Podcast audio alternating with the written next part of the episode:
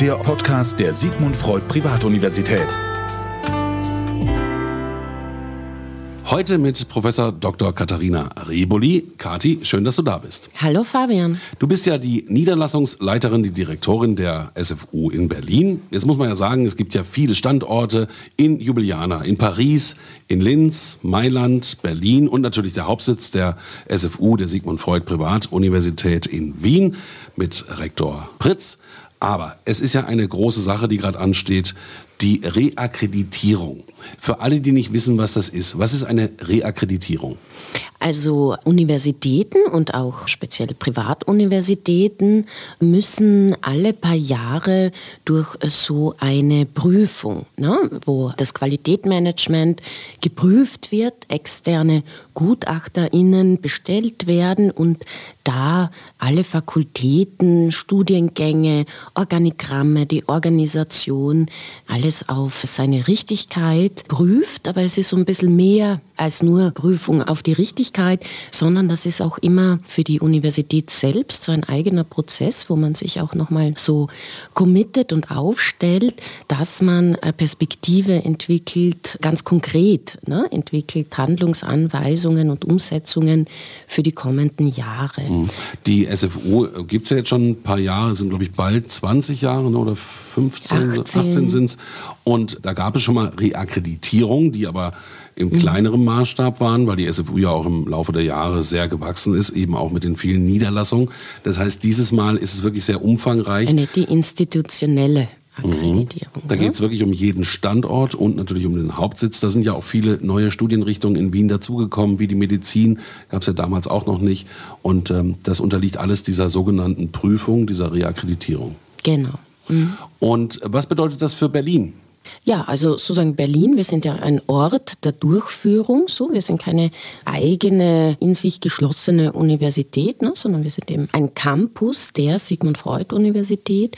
Und das heißt, dass wir in der Struktur her auch den Fakultäten zugeordnet sind. Ne. Das ist ja auch so eine Besonderheit, dass an der SFU, und um das jetzt auch mal so zu wiederholen, also die in Wien die Fakultät für Rechtswissenschaften, in Wien die Fakultät für Medizin, wo übrigens die ersten 116 Doctores Med und ZahnmedizinerInnen graduiert wurden. Ne? also gibt es auch was zu feiern, ne? ein toller Erfolg. Erfreulicher Klasse. Moment und eben in zwei verschiedenen Fakultäten, die Fakultät für Psychologie und eine eigene für die Psychotherapie, ne? die Psychotherapiewissenschaft.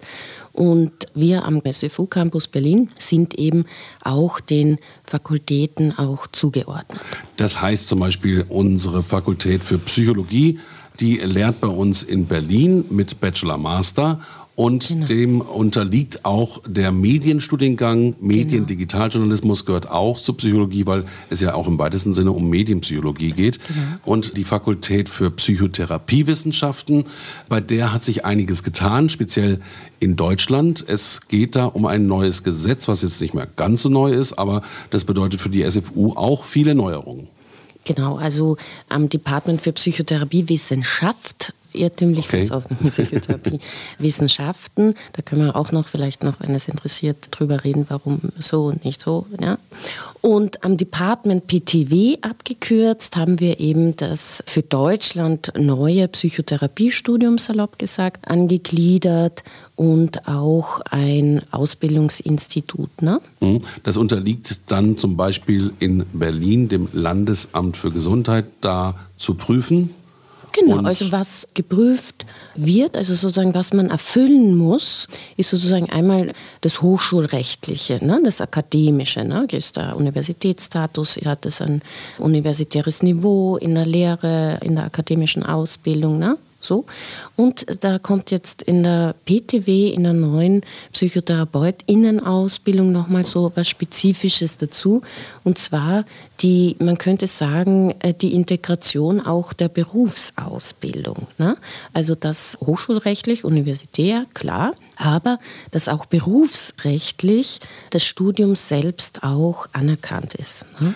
Das kann man doch eigentlich ganz gut auch mit dem Medizinerberuf erklären, wo genau. man ja auch dann sein praktisches Jahr im Krankenhaus abzuleisten hat. Und so ähnlich genau. ist es auch bei den zukünftigen Psychotherapeuten. Genau, da ist in der Ausbildungsstruktur an die etablierte Struktur der Medizinerinnenausbildung so eine Analogie etabliert worden. Ne? Also, dass man ein Approbationsstudium absolviert und das eben berufsrechtlich, so damit es eben zur Approbation führen kann, berufsrechtlich aufgestellt sein muss und dann nach dem Studium die Weiterbildung folgt. Und das ist jetzt neu an der SFU in Berlin, dass es hier ein Ausbildungsinstitut gibt, also eine Universitätsambulanz auf dem Campus, erweitert am Platz der Luftbrücke in der Manfred von Richthofen Straße 4. Was machen die PIAs, das ist die Abkürzung für Psychotherapeutin Ausbildung, denn hier so, um dann später als Therapeuten arbeiten zu können? Genau, also da muss man so sagen, das ist ja ein richtiger Übergangsraum, muss man sagen, jetzt im äh, psychotherapeutischen Sinne, auch formal eine richtige Übergangszeit und Übergangsregelung. Also bis dato etabliert sich ja auch nach wie vor die alte Ausbildung sozusagen, eben aus dem Master klinische Psychologie kommen, dass man dann noch die alte Ausbildung, das ist dann noch keine Weiterbildungsstruktur, absolvieren kann. Ne? Und dann sozusagen Approbation plus die Fachkunde in einem Schwerpunkt, in einem Richtlinienverfahren gleichzeitig noch erwerben kann. Das ist jetzt angebunden an das Kassensystem sogar hier, diese Ambulanz. Das heißt, dass die jungen angehenden Therapeuten dann hier unter Echtbedingungen mit Patienten zu tun haben und sich so auf ihren Beruf unter Supervision bilden und natürlich genau. vorbereiten. Genau. Mhm. Richtig. Sehr spannend. Ich finde, das ist ein sehr komplexes Thema, wie das jetzt also in Zukunft aussieht mit Psychologie und Psychotherapie. Da kann man sich ja im Einzelnen noch mal gerne informieren. An der SFU in Berlin oder auch an allen anderen Standorten. Ja. Und was noch wichtig ist natürlich, wir gehen aus dem Jahr langsam raus, 2021 wieder ein schweres Jahr mit viel Pandemie. Wie hat die Uni jetzt reagiert bei der letzten ansteigenden vierten Welle? Ja, das ist natürlich, wenn man sich vorstellt, damit sind wir ja alle betroffen. Ne? Jeder, jede, die Universität natürlich auch das alles beherrschende Thema. Ne? Im Sommer hat es nochmal so ein Durchatmen gegeben. Ne? Also auch viele Kolleginnen, die im Wintersemester 20 beispielsweise begonnen haben, die voll in die reinen digitalen Semester von Anfang an gefallen sind, dass man da auch noch einmal den mittlerweile, muss man sagen, Luxus der Präsenzlehre dann auch durchführen konnte. Und dann ging es ja dann auch schon relativ rasch mit Ende Oktober, Anfang November hat sich das ja dann schon wieder abgezeichnet ne, mit der vierten Welle. Und da ist natürlich die Schwierigkeit, dass es zu viele Unklarheiten gibt, ne, von den Maßnahmen her und die Menschen so unterschiedlich, äh, sie sind auch so unterschiedliche Positionen entwickelt haben. Ne? Also im Hinblick, ob man da jetzt auch besonders ängstlich ist oder das auch ein Stück weit bagatellisiert ne? und da sozusagen diese verschiedenen Haltungen, ne? digitale Lehre ja und nein, wann ist der richtige Zeitpunkt, welche Seminare kann man dennoch in Präsenz umsetzen und das organisatorisch im Lehrbetrieb aufrechtzuerhalten, hat natürlich von allen, aber speziell auch von den Studierenden ganz viel auch abverlangt. Das muss man ganz ehrlich sagen. Ne? Also, das, heute ist ja. der 10. Dezember, wo wir das Ganze aufnehmen. Die digitale Lehre ist jetzt schon wieder seit ein paar Wochen. Wann hat das begonnen? Vor zweieinhalb Wochen. Vor zweieinhalb Wochen. Das heißt, es ist alles schon wieder in digitaler Lehre. Da gab es jetzt auch gar keine Ausnahmen zu machen. Erst war ja halt so der Gedanke, kleine Gruppen können vielleicht weiterarbeiten, aber das ist auch einfach schwierig. Man muss auch stringent sein. Ne? Genau. Ne? Also bei den Kleinstgruppen kann man das äh, durchaus organisieren ne? in dem 2G-Plus-Modell, also dass geimpfte, Genesene auch zusätzlich so ein Antigen Test beibringen von einer Teststelle. Also das kann man mit kleinen Gruppen, Supervisionsgruppen beispielsweise, auch in der Ambulanz ist es organisierbar. Bei den großen Gruppen, in den Vorlesungen beispielsweise, da ist das schon etwas schwierig. Ja, quasi undenkbar, weil es ist ja auch einfach zu gefährlich im weitesten Sinne. Jetzt kommt bald Weihnachten. Viele gehen davon aus, dass die vierte Welle da nochmal richtig massiv an Fahrt aufnimmt, was auch die Krankenhaus Bettbelegung und so weiter angeht, kann man schon in die Kugel schauen, wie es im Januar, Februar weitergeht. Wahrscheinlich auch digitale Lehre. wage ich mich überhaupt keine Prognose zu geben, ne? weil sozusagen jetzt auch mit den Mutationen des Virus und so weiter und so fort, wie schreitet jetzt wirklich die Impfkampagne vielleicht noch besser voran, das Boostern besser voran und so. Es sind so viele Faktoren, sodass ich mich da nicht traue, da auch eine Prognose abzugeben. Ne? Also sozusagen, es sind ja dann schon auch VertreterInnen von den Behörden und aus der Politik, die da schon jetzt auch so ein bisschen wie soll man sagen, also sehr realistisch, aber jetzt nicht sehr hoffnungsfroh dem Frühjahr entgegenblicken. Ne? Weil so wie wir es aus dem letzten Jahr kennen, war ja Mitte, Ende März, hat sich ja dann auch was gebessert und man war dann wieder froher Dinge und in Aufbruchstimmen. Wir werden es einfach sehen. Und das ist sozusagen auch die Schwierigkeit und auch die Verunsicherung.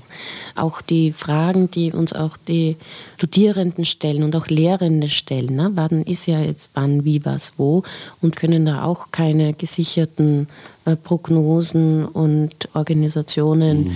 in Aussicht stellen. Ne? Das ja. ist schon eine Schwierigkeit. Das tut weh. Also da war auch sowas wie eine schöne Weihnachtsfeier geplant, dann Abendveranstaltungen mit ähm, genau. ähm, Gästen, die von außerhalb kommen sollten. Das musste leider alles abgesagt werden. Das sind halt die neuen Realitäten. Aber wir sprachen ja auch über das Impfen, Impfbereitschaft und in den Medien blicken wir immer mehr auch auf Reichsbürger, Querdenker, auf Esoteriker, Rechtsradikale oder Schwurbeler, wie viele sagen. Und im Hinblick darauf ist ja auch die Meinungsbildung ein großes Thema. Das heißt, wo beziehen Menschen ihre Informationen her? Und wenn das nur Facebook oder Twitter ist, dann kann das halt zu dünn werden. Und deswegen sind wir auch sehr froh, einen wirklich interessanten Studiengang, nämlich Mediendigitaljournalismus für die sagen wir mal, Journalisten von morgen anzubieten. Und auch da wollen wir weiter interessante junge Menschen finden. Genau, ne? also ich denke auch, dass das Thema so ganz präsent geworden ist, ne? wie wichtig das ist in der Kommunikation, auch äh, Kenntnisse, auch kommunikationspsychologische Kenntnisse von angehenden Journalistinnen auch zu ermöglichen. Also das zeigt sich jetzt ganz, ganz stark. Und da gibt es schon auch einen großen ethischen Anspruch, den wir ja auch als Universität per se haben, ne? sozusagen da auch noch einmal den Fokus zu richten. Das heißt, wer also Interesse an so einem Studium vielleicht hat, kann sich nach wie vor beim Studiengangsleiter Professor Dr. Detlef Gwosch melden. Alle Informationen zur SFU und natürlich auch zu allen Maßnahmen aktuell in der Covid-19-Pandemie zu finden, natürlich auf der Website sfu-berlin.de. Auch gerne mal auf der Wiener Seite vorbeischauen. Und wir sehen uns auch wieder hier im Studio. Ja, wenn es also was zu besprechen möchte, gibt. Ja, also an und für sich war ja die Idee, dass wir sozusagen die letzte Podcast-Folge in 2021 einfach nur als kurzen Jahreswechselgruß gestalten. Und das war eigentlich das Anliegen von mir, auf diesem Wegen der Universitas auch zu danken. Und dass ich weiß um die Schwierigkeiten, um die Unsicherheiten, aber dass wir schon von Glück sprechen können, dass im grosso modo wirklich alle wunderbar mitmachen, muss man sagen. Also natürlich gibt es da auch Konflikte, ne? auch nach innen, aber auch nach außen, ne? sozusagen wie jetzt etwas zu sein hat. Aber da wollte ich eben Danke sagen und dass ich hoffe, dass wir auch ins neue Jahr auch wenn wir sozusagen nicht so klar wissen, wie was wann wo, dass wir trotzdem auch mit dieser Besonnenheit auch ins neue Kalenderjahr gehen. Also mit einem Gruß und den besten Wünschen an alle Studierenden, an alle Mitarbeiter der SFU ein schönes besinnliches Weihnachtsfest und einen guten Rutsch ins neue Jahr 2022, was von der Zahl schon spannend klingt und dementsprechend vielleicht vielversprechend werden dürfte. Tschüss. Genau. Tschüss, danke. Der offizielle Podcast der Sigmund Freud Privatuniversität. Eine Produktion der Podcast 1 GmbH.